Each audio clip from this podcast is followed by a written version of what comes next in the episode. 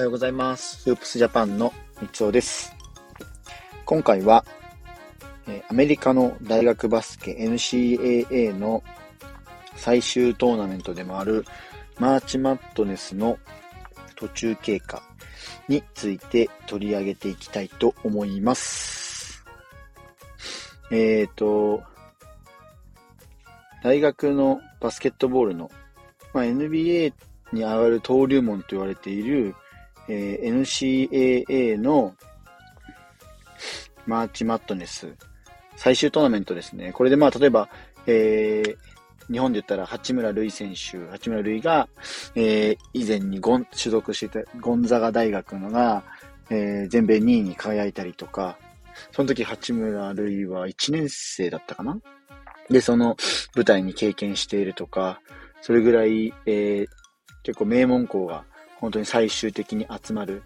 NBA じゃない、間違えました。日本でいうインカレみたいな、えーっと、部分になってくる大会になってます。もう本当に、この大会で優勝した選手とか、結構ここからもうアメリカ NBA のスカウトが、えー多く集まったりっていうのが実際に、えー生まれてきているので、なのでこのあたりは、えー今後の NBA で活躍するような選手が、えー生まれてくるのではないかとも思われるので、えー要チェックな大会になってくるかと思います。で、えっ、と、現在、えっ、と、実はベスト4までもう決まりました。大会のベスト4まで決まりまして、えっ、と、今のベスト4が、ちょっと待ってくださいね。うんと、コネチカット大学と、うんと、コネチカット大学、えー、あとマイアミか。マイアミ大学、えーサンディエゴ、えっ、と、フロリ、あ、フロリダアトランティックの4校が、うんと、ベスト4、大学を決める、大学ナンバーワンを決める大会の4校に残りました。で、えっ、と、まあ、実はこの集まったベスト4、ファイナル4っていうんですけど、ベスト4が、えーそのうちの3チームが、うんと、実は初のファイナル4、ベスト4進出となっています。で、これの結果は、実は1970年以来の出来事で、で、かつ、えっ、と、第1、第2、第3シードのチームが、ファイナル4に進出できなかったのは、トーナメント史上初とも言われている、えー、稀に見るというか、もう史上初の、えーマーチマットネスの大会になっています。なので、ここまで来るともうどこが優勝するかわからないような状況ですね。で、えーっと、まあ、ちなみにですね、その第1シードの、えーっと、有力だった4校が、えーヒューストン大学、カンザス大学、パデュー大学、アラバマ大学。この4校が、えーっと、第1シードの、えー4つの有力校とも言われていたんですけども、えっ、と、エリート8っていうベスト8に第1シードの、えっ、と、学校、大学が進出できなかったのは、トーナメント史上初めてで、実はもう、早い段階で敗北をしてしまっている状況でもあるので、なので、ここもまた、改めてまた違った、今回はマーチマットネス、全米ナナンバーワンを決める大学バスケが行われている状況になります。なので、本当にどこが優勝するかわからないので、このあたりは要注目になってくるのかなと思いますので、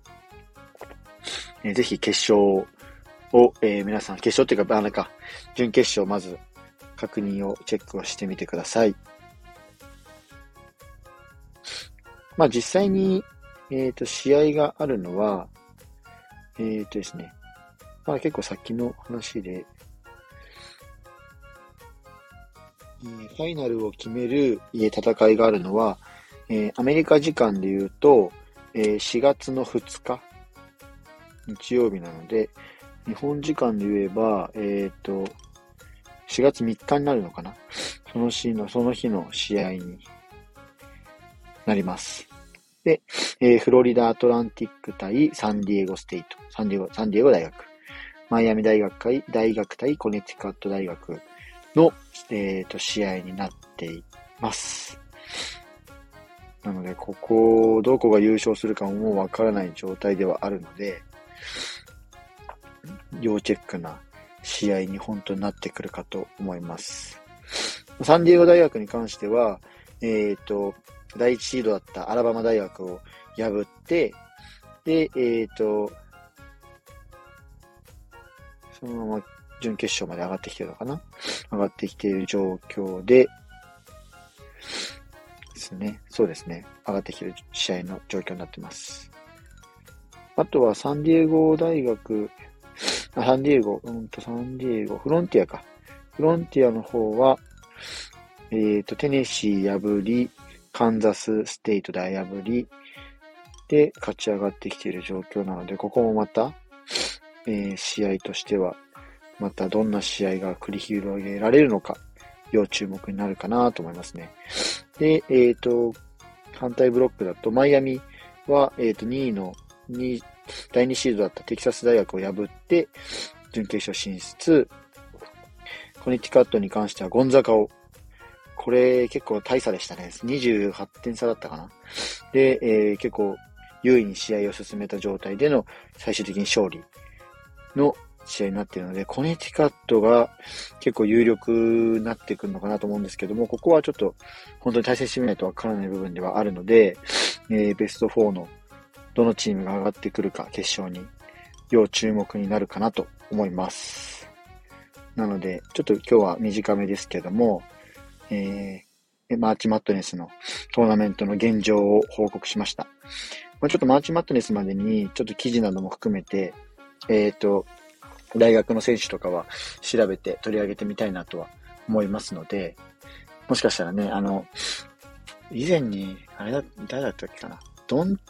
テ・ディビチェンツォだったかな？今、ゴールデンステイトにいる。は、えっ、ー、と、本当にシンデレラボーイとして、大学をナンバーワンに導いたシックスマンで、決勝で優勝して、その時確か得点で一番チームにも輝いて、貢献した選手だったりとか、あとは現在あの、えっ、ー、と、サンズじゃなくてネッツ、このスタンド F でも、FM でも取り上げたんですけど、えー、ネッツに今いる、えー、ミケル・ブリッジスか。ミケル・ブリッジスなんかも、えっ、ー、と、大学 NCA でのチャンピオン経験もある、ビラノバ大学ですね。両名とも。ビラノバ大学出身で、NBA でも今活躍している二人が残っているなど。まあ本当にここの大学バスケのこのトーナメントから新たなスターが生まれる可能性も十分にあり得るので、もちろん NBA とは大きくルールが違う部分もあるんですけども、ここから、あのー、世界のトッププレイヤーが生まれてくるのは間違いないトーナメントではありますので、ぜひトーナメントも最後までチェックしてみてください。えー、フープスジャパンでは、えー、NBA や、えー、B リーグ、大学バスケなど、えー、バスケットボールに関する情報を日々配信しております。